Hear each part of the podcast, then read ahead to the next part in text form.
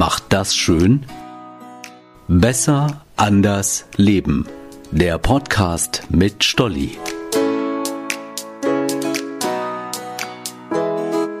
Hey, ich bin Stolli und zurzeit voller Tatendrang. Überlegt mal, was wir in den vergangenen Monaten alles gewuppt haben. Wir sind zu Hause geblieben, haben unsere sozialen Kontakte eingeschränkt, Homeschooling und Homeoffice gemeistert.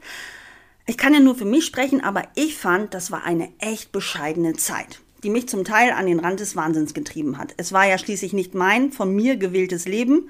Von jetzt auf gleich war es da und musste umgesetzt werden. Und jetzt, wo das Leben wieder normaler wird, finde ich, haben wir es uns verdient, das zu machen, worauf wir Lust haben. Also damit meine ich natürlich nicht Masken ab, alle Regeln brechen und ole, ole, ole. Nee, ich meine, wir sollen uns wieder in den Mittelpunkt unseres Lebens stellen. Und ganz wichtig, mutig dabei sein. Das fängt bei kleinen Dingen an.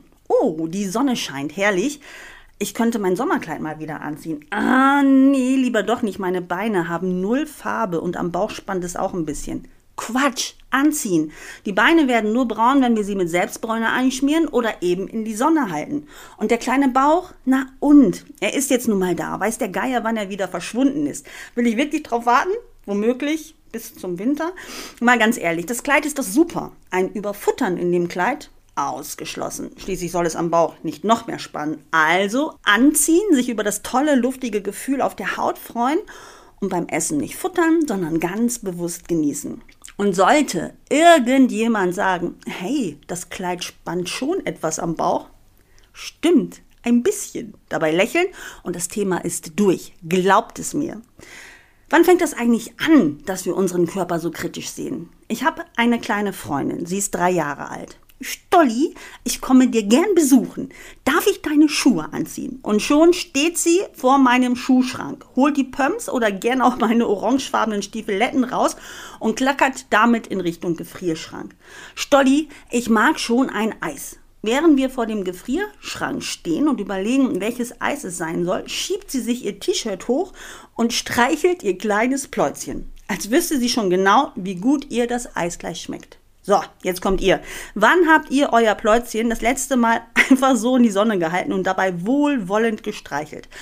Also ich ewig nicht mehr. Da wird höchstens mal nach dem Sport reingepiekst. Naja, ein bisschen weniger dürfte es schon sein. Beknackt, echt. Wir machen uns doch diese Gedanken nur, weil andere es vielleicht nicht so schön oder ästhetisch finden könnten. Wenn wir mit uns im Reinen wären, dann wäre es egal, wie die anderen guckten oder was sie über uns sagten vor allem Menschen, die wir freiwillig nie nach ihrer Meinung gefragt hätten.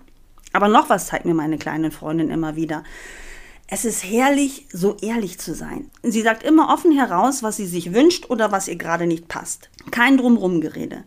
Auch ihre Freundschaftsbekundungen kommen immer direkt und in der Regel unverhofft. Mal sitzt sie am Küchentisch und malt, mal formt sie aus Knete kleine Schnecken, dann guckt sie hoch und sagt, Stolli, ich hab dich schon lieb. Und dann spielt sie einfach weiter. Das sind tolle Eigenschaften. Der Freundin oder den Freunden allgemein direkt sagen, was passt oder was nicht. Mal ehrlich, wann habt ihr Freunden gesagt, dass ihr sie wertschätzt oder dass euch etwas nicht passt? Freundschaftsbekundungen kann ich immer raushauen. Per Telefon, im direkten Kontakt oder auch per E-Mail. Probleme bespreche ich aber lieber vis-à-vis. -vis. Ich muss sehen, wie mein Gegenüber reagiert. Ich muss die Stimmung erleben. Per WhatsApp oder E-Mail, glaube ich, könnte ich das nicht, obwohl so ja sogar Beziehungen beendet werden. Ich habe vor kurzem einen Bericht über das Thema Ghosting gelesen. Ghosting bedeutet, den Kontakt zu jemandem abzubrechen ohne Abschied, ohne Erklärung. Es wird also nicht drüber gesprochen, dass etwas nicht in Ordnung war oder etwas doof gelaufen ist. Nee, stattdessen macht man sich klammheimlich aus dem Staub, reagiert nicht auf Anrufe, Mails oder Nachrichten.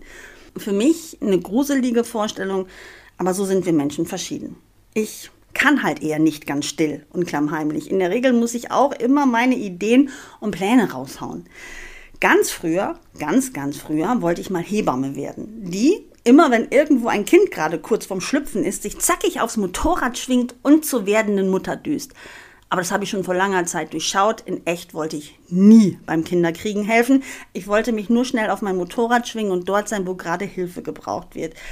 Das mit dem schnell vor Ort sein und berichten, hat sich dann ja irgendwann durchgesetzt. Ein paar Freunde stellen mich heute noch manches Mal als rasende Reporterin vor, obwohl ich noch nie mit einem Moped zum Termin gefahren bin. Egal, nochmal zurück zu den Plänen und Ideen. Heute muss ich eigentlich sagen, ich konnte ganz lange nicht still und klammheimlich. Da hat sich was geändert. Wenn ich heute Ideen habe, überlege ich mir, mit wem ich sie teilen mag. Aus purem Egoismus. Ich rede nur mit den Menschen über meine Pläne, von denen ich weiß, dass die genauso verrückt sind wie ich oder die mich bestätigen in meinem Tun. Es gibt immer welche, die es einem madig machen wollen. Meistens, weil sie selbst nicht die Traute haben. Und das kann es echt nicht sein. Wenn mein Bauch mir sagt, das ist toll, soll mir bitte keiner, womöglich noch mit Fakten oder so, daherkommen und dagegen sprechen. Ha, wo kommen wir denn dahin? Nee, bitte nicht. Aber jetzt mal ohne Witz, es ist so wichtig und so schön, gut von sich zu denken, sich viel zuzutrauen und gern auch mal nach den Sternen zu greifen. Hey, wir haben nur dieses eine Leben und mal ehrlich, wer soll uns da alles hineinreden? Warum sollten wir uns nicht einfach auf den frei gewordenen Chefposten bewerben, wenn wir Bock drauf haben? Hab ich übrigens auch. Spoiler, ich habe den Job nicht bekommen. Es war aber so eine coole Erfahrung, das Vorstellungsgespräch, die Wertschätzung und über sich selbst zu wissen, ich denke nicht nur drüber nach, ich mache es. Ich freue mich jedenfalls wie Bolle, dass ich es getan habe. Gerade uns Frauen wird oft gesagt, meinst du, dass der Job der richtige für dich ist? Wie kriegst du das dann alles geregelt? Hallo? Wir schaffen so viel. Und wenn es unser Wunsch ist, dieses Amt zu bekleiden, kriegen wir das auch hin. Fakt ist, wir müssen auf uns hören und es angehen. Alles kann sich ganz schnell ändern. Das haben uns die vergangenen Monate ja echt gezeigt. Also meine Lieben, eigentlich hätte ich diese Folge turbo kurz machen können und nur sagen, ihr seid wichtig, eure Wünsche sind wichtig, ihr könnt sau viel. Fragt mal euren Bauch, was ihr gerade braucht bzw. wollt und dann ran. Nur ihr habt zu entscheiden, was richtig und wichtig ist. Grenzen setzt ihr euch selbst, kein anderer. Die Meinung eines Freundes darf gern Denkanstöße geben, aber nicht über euer Leben entscheiden. Liebste Grüße, eure Stolli.